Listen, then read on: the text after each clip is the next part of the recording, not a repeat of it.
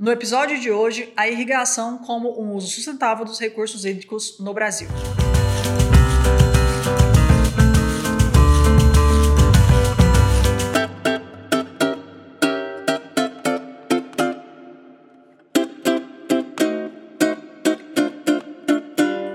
Sejam muito bem-vindos para mais um episódio do nosso podcast Conversa Agro. Desde já os convido a nos acompanharem nas principais plataformas de streaming e no YouTube. Hoje só, novamente, eu e o Eduardo aqui para a gente falar de irrigação.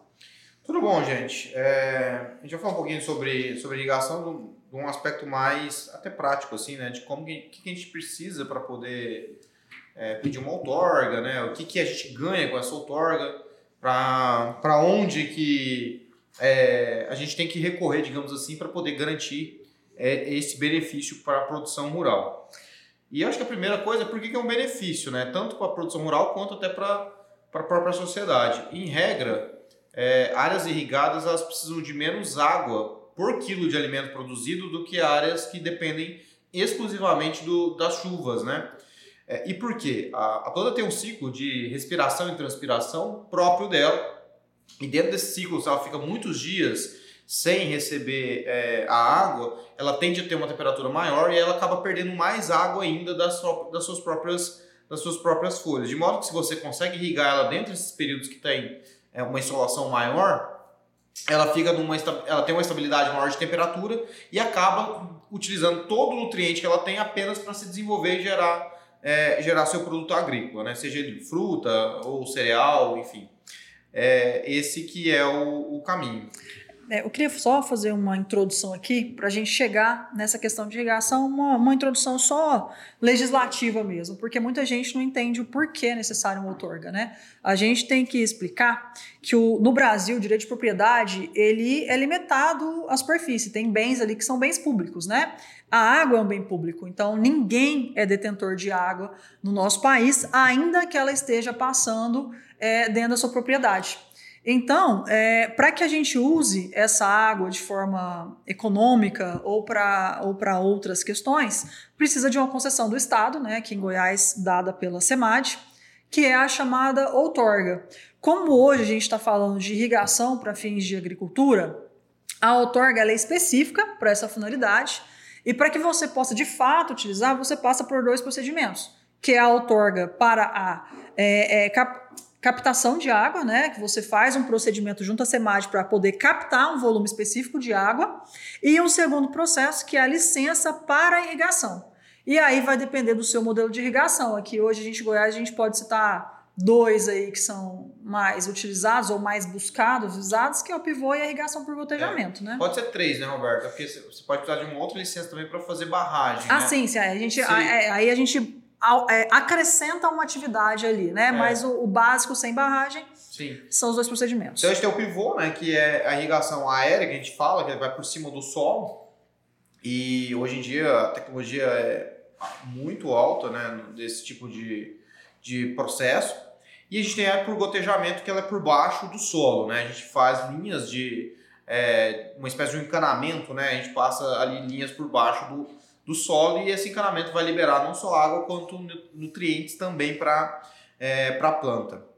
É, do ponto de vista da eficiência do, a, da água, né, a gente acha o gotejamento mais eficiente, Sim. mas não quer dizer que o pivô não seja também. Os pivôs de hoje em dia, eles são muito efetivos, né?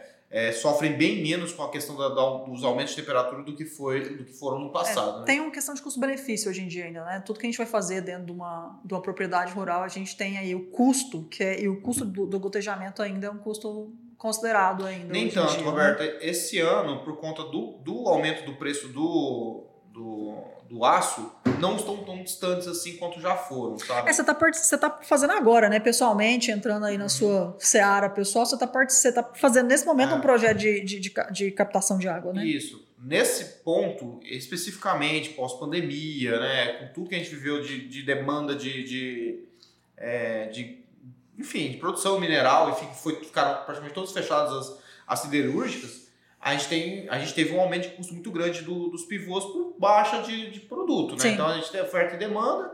A metal serve para fazer pivô, mas também serve para fazer trator, carro e construção civil. Sim. Então a gente acaba tendo uma competição maior do que a irrigação por gotejamento, que foi mais que é mais plástico, biometano, outro tipo de tecnologia. E, e, você falou aí que eu acho que é importante deixar bem claro que muitas pessoas têm uma visão equivocada de que o uso de irrigação ela acaba se utilizando de mais água do que o necessário. E na verdade não, na verdade é um uso comedido da água, é o uso necessário na medida certa é, da água, né? É, é, a sustentabilidade dos recursos hídricos, né? Como a gente falou no, no, início. A gente tem sensores, né, que vão precisar o momento de você ligar o aparelho, até porque porque, gente, é, você irrigar também é um custo, tem um custo de energia, não Sim. é só captar água, você precisa é, ligar a bomba. É, e essa energia é muito grande, né? Então, se você, como produtor, não precisa ligar tanto assim o seu aparelho, naturalmente o teu, o teu, o teu custo de lavoura fica, fica menor. Se o custo de lavoura ficando menor, você tem uma rentabilidade maior. Porque no fundo, a gente procura produzir mais alimentos, mas também busca um, uma rentabilidade maior na sua, na sua atividade. Outra grande, outra grande vantagem é você diminuir o risco climático da tua, da tua atividade. E aí também tem uma diferenciação para as duas, para as duas, é, para as duas é, formas de irrigação, né?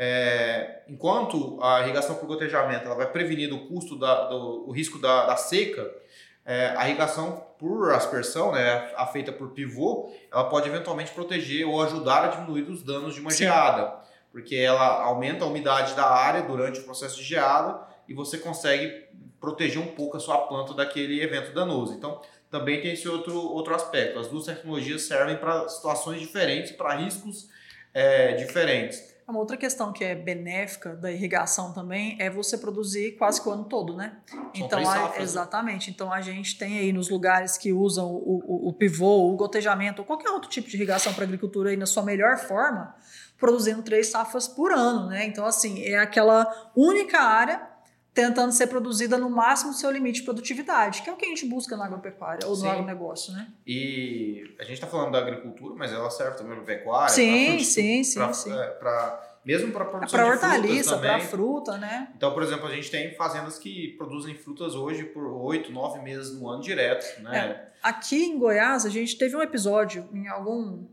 em algum momento aí, que tinha um programa né, do Estado para levar irrigação para produtores de fruta, né, aqui do nosso, do nosso do estado, para aumentar um pouco a exportação de algumas frutas do nosso estado a partir da irrigação. Né? Sim, eram pequenos produtores né, que estavam que estavam vinculados.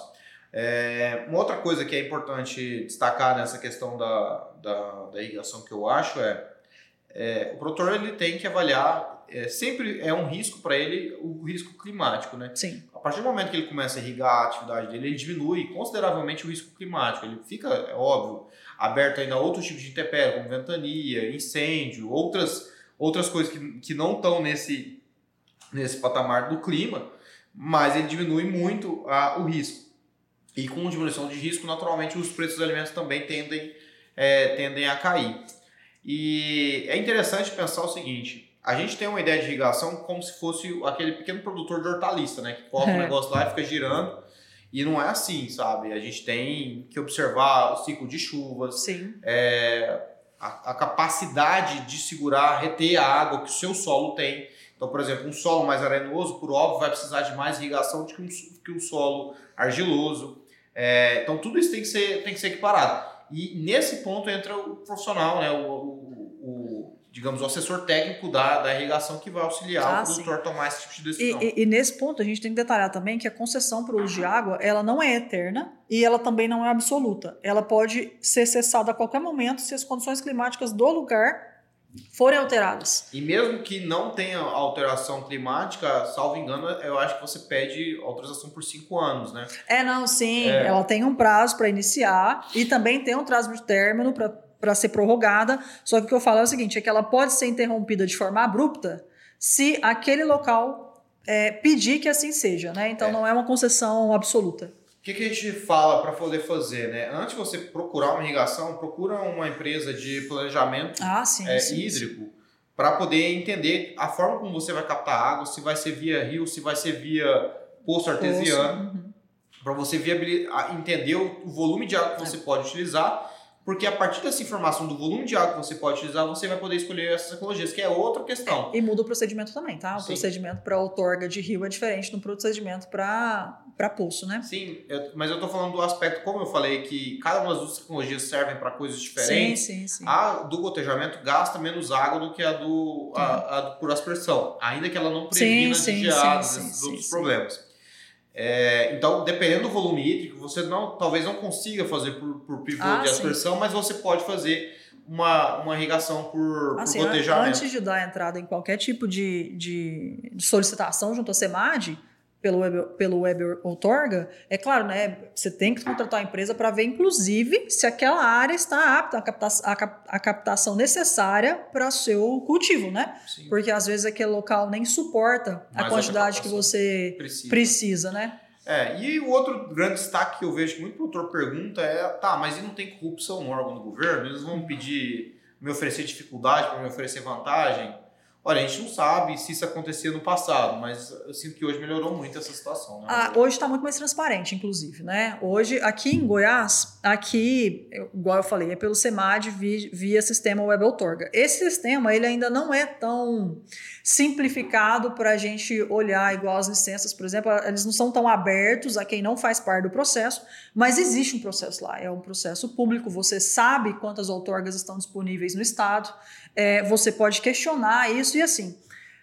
A gente vai ficar preocupado com corrupção no nosso país, a gente tem que ficar preocupado de na esquina. Infelizmente, é um mal institucionalizado no nosso país, né? Mas ele não. No caso aqui das, das propriedades rurais, ela não é um impeditivo para que você consiga, se é. você for da forma correta. A gente correta, já tem né? mecanismos né? hoje de Sim. proteger, né? Sim. Se proteger desse tipo de, de assédio. Sim. É, Minas Gerais, eu acho que esses são os grandes, os grandes desafios assim, é, é, do, da irrigação. Acho que o Brasil é um país que tem 7% da água doce do mundo. Essa água doce vai parar no mar se a gente não usar ela. Então, é uma forma da gente, inclusive, reaproveitar melhor os nossos, é, os nossos sistemas hídricos que a gente tem no país. A gente vai manter a umidade, né, de certa forma, o ano inteiro no local, né? E a gente mantém a água mais perto da cidade, Sim. né? Porque a, os, normalmente os produtores precisam fazer barragens. E aí, com essas barragens, a gente tem água mais perto do, do dos municípios. Então, assim, seja do ponto de vista ambiental, seja do ponto de vista de produção, seja do ponto de vista até logístico, a irrigação ela auxilia muito a atividade agrícola é, e aumenta muito a produtividade. Então, é, numa safra de, de safrinha, né, de milho, por exemplo, que o produtor às vezes no ápice vai produzir 120, 140 sacas, ele eventualmente pode produzir 180 até 200 sacas de, de, milho. Então, a gente além de produzir mais, mais vezes no ano, produz mais também em cada, em cada. É, em cada produção. É, eu acho que eu gostaria só de finalizar falando o seguinte: a irrigação, diferente do que muita gente pensa, não é uma ferramenta só para grandes produtores. Sim. Ela está aberta para pequenos produtores, para médios produtores e para grandes produtores. Inclusive, por ser uma, uma fórmula sustentável, você pode tentar é, os recursos via, via plano safra, por exemplo, porque é uma forma de sustentabilidade da sua propriedade, né? Sim, tanto o plano safra quanto o Banco do Estado de Goiás. Aqui, sim, o, sim, o Banco Fomento. O Banco Fomento também ajuda. E é interessante você falar sobre isso, porque pequenos produtores têm uma facilidade maior com a documentação do que produtores sim, médios sim, e grandes. Sim. É, é, são menos demandados de informações né, é, do que outros tipos de produtor têm. É, existem problemas com a irrigação? Claro, a gente sabe daquele problema que teve no Araguaia, né? Sim. Daquele produtor desviando uma parte do rio lá sem ter outorga. A problema não é outorga, né? O problema é a, a ação pessoa, ilegal, né? A atividade exatamente. ilegal. Exatamente. Ali a gente tem um, um desvio de finalidade do, do, da atividade. Não é esse, não, não estamos tratando disso. É gente está tratando aqui daquela pessoa que fez de fato um estudo, se planejou e estabeleceu. Em, em, qualquer atividade rural, o problema não é a atividade, o problema é a atividade feita de forma irregular, ilegal e danosa, né? Então a atividade por si só não é equivocada, né? A irrigação é uma boa prática, mas se você não faz ela dentro, dentro de acordo com a legislação, você acaba se perdendo. Né? É, e prejudicando o meio ambiente, em última análise, né? Porque você não fez um estudo de impacto ambiental daquela água ali. Perfeito. Quero agradecer a todos que nos assistiram até aqui e deixar uma pergunta. Você, você acha que a irrigação pode te ajudar? Você tem alguma, é, alguma dúvida sobre como que a irrigação é, pode chegar na sua propriedade rural? Deixe aqui o um comentário embaixo que a gente vai tentar ajudar vocês. Isso aí. Muito obrigado e até a próxima. Obrigado, gente. Tchau, tchau.